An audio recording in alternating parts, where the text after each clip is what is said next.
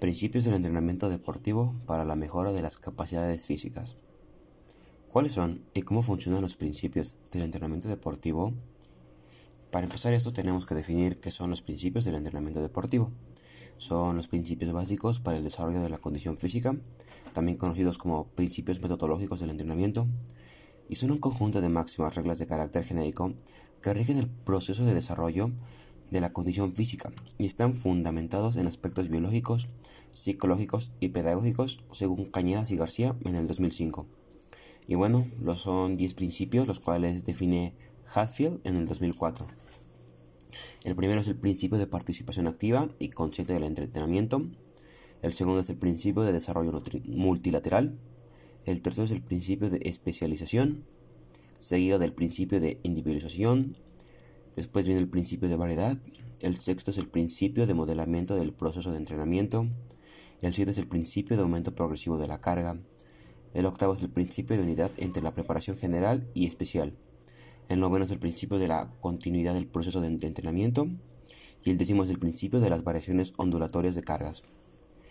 Hablando del primer principio, que es el de la participación activa y consciente del entrenamiento, que también es llamado principio consciente Osolín en, el 2012 define este principio como una contempla con preparación y conducción del entrenamiento y una actividad tal entre el entrenador y sus alumnos que posibiliten a cada deportista saber por qué y para qué actúa. Del principio de lo consciente se desprende de la siguiente regla. El estudiante debe conocer el resultado de su actividad, así como la valoración, que se da a los realizados. Cuando un deportista, después de realizar un ejercicio, analice sus movimientos, juzgue sus errores y sepa cómo superarlos, está en condiciones de repetir el ejercicio con más éxito. El conocimiento de los resultados obtenidos no solo es necesario durante el aprendizaje, sino al realizar cualquier ejercicio de entrenamiento. Cuando el deportista no compara los resultados indicados con sus propias impresiones, no podrá saber en qué aspecto se encuentra atrasado y no logrará desplegar todas sus posibilidades ni perfeccionar sus resultados. Principio de desarrollo multilateral. La necesidad de un desarrollo multilateral parece estar aceptado en la mayoría de los campos de la educación. Es necesario exponerse a un desarrollo multilateral con el fin de adquirir fundamentos para una especialización posterior. El principio de desarrollo multilateral comprende la interdependencia entre todos los sistemas y órganos humanos y entre el proceso fisiológico y psicológico. Un ejercicio, en relación con su propia naturaleza y sus requerimientos motores, siempre necesita de una intervención armoniosa de varios sistemas, por medio de varias capacidades biomotoras y rasgos psicológicos. En consecuencia, en las primeras metas de un entrenamiento de un deportista, el entrenador debería considerar un sistema dirigido hacia el desarrollo funcional apropiado del cuerpo. Este principio tiene principal importancia en los niños y jóvenes. Sin embargo, ello no implica que gaste todo su tiempo de entrenamiento en el desarrollo multilateral.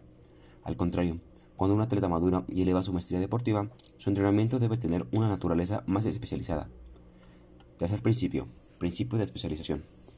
La especialización o los ejercicios específicos para un deporte o especialidad llevan alteraciones morfológicas y funcionales relacionadas con la especificidad del deporte. El organismo humano se adapta al tipo de actividad al que se expone.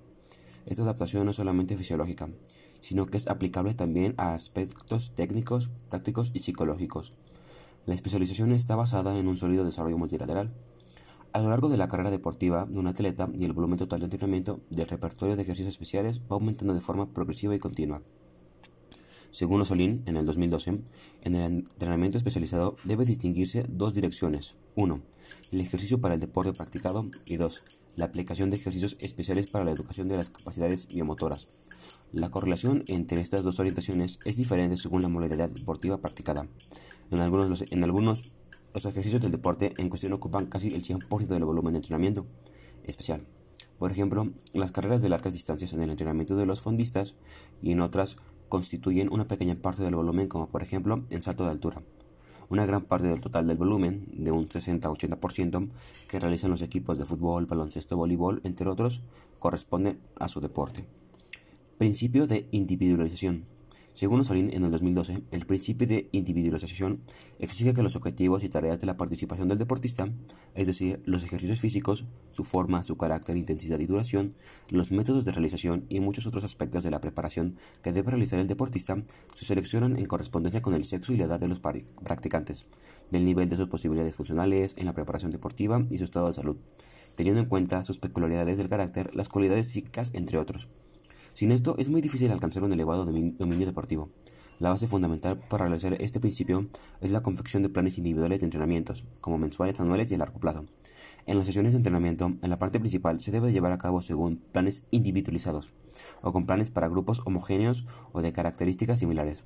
El método HAR, en el 2009, propone las siguientes reglas para la estructuración del proceso de entrenamiento. Número 1. Analizar la capacidad de rendimiento y desarrollo de los deportistas. Solo un análisis profundo hace posible estructurar individualmente el proceso de entrenamiento. Los factores que influyen en la carga individual son edad y la capacidad individual de rendimiento y carga. 2. El estado de entrenamiento y de salud. El estado de entrenamiento repercute sobre todo en esta dosificación. Cuarto principio. Principio de variedad. El entrenamiento contemporáneo exige muchas horas de dedicación y entrenamiento. El volumen y las intensidades de trabajo están continuamente aumentando y los ejercicios son repetidos numerosas veces, con el fin de alcanzar un alto rendimiento. El volumen de entrenamiento debe sobrepasar las 1000 horas por año. Un levantador de pesas de clase mundial entrena 1200 horas de pesado trabajo por año. Un remero cubre de 40 a 60 kilómetros en 2 a 3 sesiones de entrenamiento por día mientras que un gimnasta entrena de 4.6 horas interrumpidas, ininterrumpidas por día en las que debe repetir de 30 a 40 cumplinas completas. Un alto volumen de entrenamiento va unido a que ciertos elementos técnicos u ejercicios sean repetidos muchas veces, lo cual puede llevar a la monotonía y al aburrimiento. Esto es más significativo en aquellos deportes donde predominar el factor de resistencia y el repertorio de elementos técnicos es mínimo, como la carrera, la natación, el remo, el esquí de fondo, entre otros. Para vencer o aminorar este problema, el entrenador debe disponer de un gran repertorio de ejercicios que le permita una alteración periódica. Los ejercicios deben ser elegidos bajo la condición de que sean similares a la acción técnica del deporte practicado o que se desarrollen las capacidades biomotoras requeridas para el deporte. Quinto principio. Principio de modelación del proceso de entrenamiento. El concepto de modelación es también aplicable a los sistemas de entrenamiento a largo plazo y de plan anual. La modelación debe hacerse en la fase de transición de modo que el entrenador pueda hacer un análisis retrospectivo, crítico y comprensivo del modelo del año anterior, sintetizando si los objetivos, test, estándares y contenidos del entrenamiento, estado de forma y otros parámetros de entrenamiento fueron fijados y alcanzados adecuadamente. También cómo los deportistas reaccionaron con el entrenamiento y con el estrés de la competición, y las vías para mejorarlo en el futuro. Por último, el entrenador procederá a una selección objetiva de los métodos y medios del entrenamiento, que materializarán el nuevo modelo, eliminando aquellos que demostraron ser inefectivos.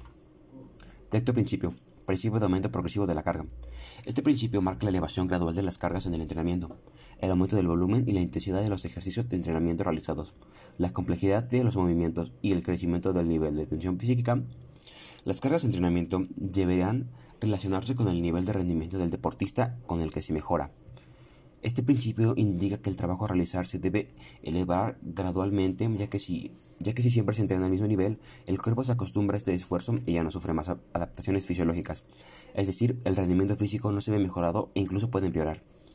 A medida que una persona realiza ejercicio, mejora su condición física. Es necesario que aumente los niveles de carga para que esa progresión en los resultados continúe siendo positiva.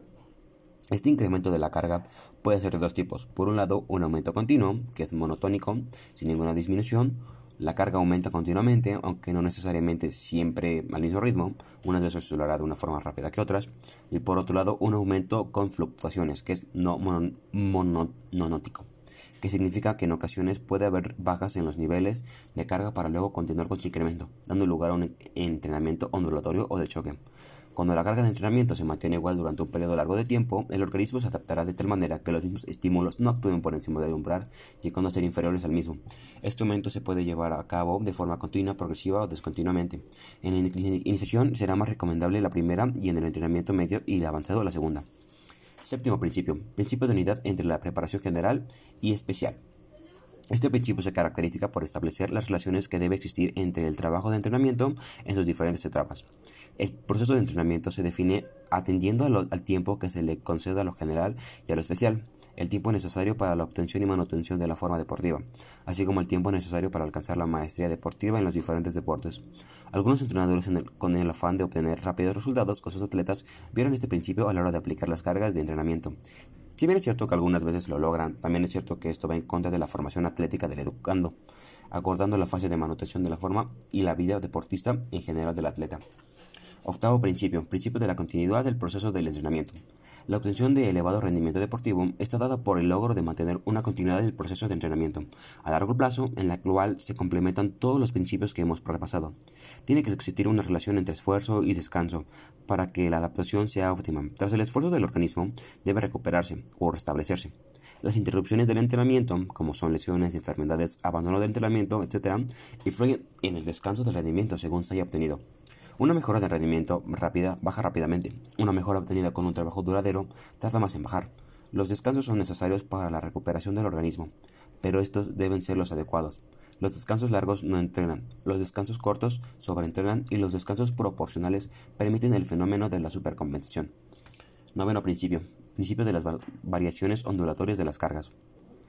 Este principio se verifica la relación trabajo-descanso, se consideran entonces la dinámica ondulatoria de las cargas como elemento básico en el adecuado volumen e intensidad dentro del marco, meso y microciclo. La variante ondulatoria es la más recomendable y utilizada, pues en esta se alteran las cargas grandes con las medianas o pequeñas, expresando con más relatividad el proceso de trabajo, descanso en toda su extensión. Vasconcelos en el 2005 define los factores que determinan la necesidad de realizar los cambios ondulatorios de las cargas de la siguiente manera. Primero, las oscilaciones periódicas en la actividad del organismo humano producido por el régimen general de vida y los procesos del metabolismo. 2. La acción conjunta de los procesos de fatiga y restablecimiento. 3. La presencia de los procesos de adaptación del organismo a la carga. 4. La correlación entre el volumen de intensidad, características de la tendencia y dinámica de las cargas de los microciclos. Y quinto, la necesidad del empleo reiterado de los ejercicios con distintas orientaciones y un vínculo óptimo entre ellos. Ahora, ¿de qué forma impactan en el proceso de entrenamiento deportivo de cada atleta? Y bueno, el rendimiento deportivo es un fenómeno complejo que para ser abordado como garantías exige un tratamiento interdisciplinar. En la actualidad, el entrenamiento deportivo hace necesario integrar los aportes procedentes de diversas áreas de conocimiento como fisiología, psicología, teoría y práctica del entrenamiento, la nutrición, entre otros, además de los principios de entrenamiento deportivo que acabamos de decir. Por otra parte, cada modalidad deportiva demanda la aplicación de principios y entrenamientos específicos o la adaptación de los ya existentes a las demandas fisiológicas y funcionales que plantea cada deporte. En alto rendimiento se someten a los deportistas a cargas de entrenamiento cada vez más grandes.